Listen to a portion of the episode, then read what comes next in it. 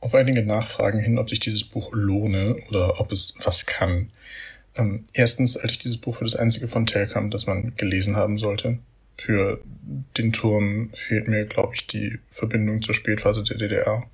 Zweitens äh, ist dieser relativ kurze und kurzweilige Roman gerade deswegen lesenswert, weil er kein rechter Roman ist. Da gibt es ja viele abschreckende Beispiele, die voller Belehrungen und relativ äh, bemühten und albernen Insiderwitzen sind. Und drittens ist es ja nun so, dass äh, immer nach Anschluss gesucht wird, äh, auch literarisch. Fight Club ist so ein Roman, der ja oftmals als anschlussfähig bezeichnet wird und äh, das in Wirklichkeit gar nicht ist. Ich meine, der Faschist Tyler Durden wird am Ende per Kopfschuss liquidiert. Deutlicher kann man wohl nicht werden.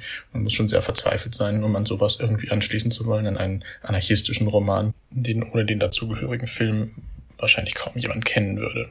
Und selbst der Film hat ja eine Weile gebraucht, bis er Erfolg gehabt hat. Roman und Film sind zwar sehr launig, aber naja, wie gesagt, man muss sich nicht unbedingt an sowas orientieren.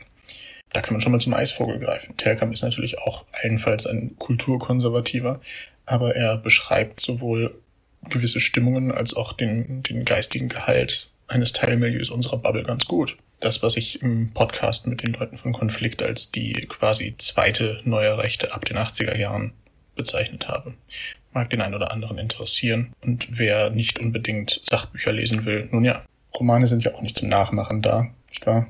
An dieser Stelle schöne Grüße an etwaige Staatsanwälte, sondern zur äh, Stimmungsmodulation und Unterhaltung.